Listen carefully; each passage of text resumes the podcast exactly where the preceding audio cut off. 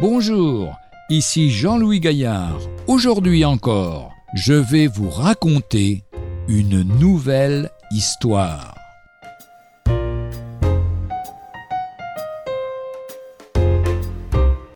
Avez-vous des oreilles? Un pianiste de talent avait remarqué qu'un de ses amis, chrétien convaincu, n'appréciait pas la musique d'un certain compositeur.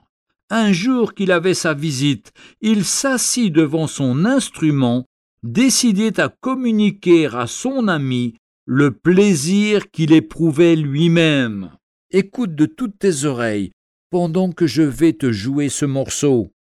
Il y mit tout son cœur. Après le dernier accord, il se tourna vers son auditeur. Qu'est-ce que tu en penses? Ça ne me dit toujours pas grand-chose.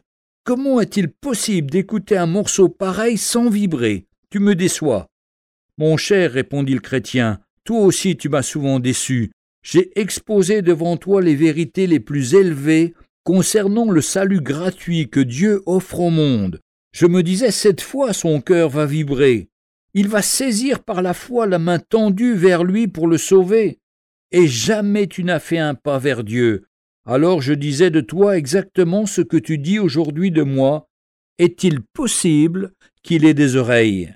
Il est permis de ne pas goûter telle ou telle musique, mais passer avec indifférence devant la croix de Jésus-Christ est autrement triste, autrement grave et autrement lourd de conséquences. Hébreu chapitre 2 verset 3 nous dit Comment échapperons-nous si nous négligeons un si grand salut? Ayant des oreilles, n'entendez-vous pas? Marc 8, 18, ou encore Évangile de Matthieu, chapitre 11, verset 17. Nous avons joué de la flûte, et vous n'avez pas dansé, nous avons chanté des complaintes, et vous ne vous êtes pas lamenté.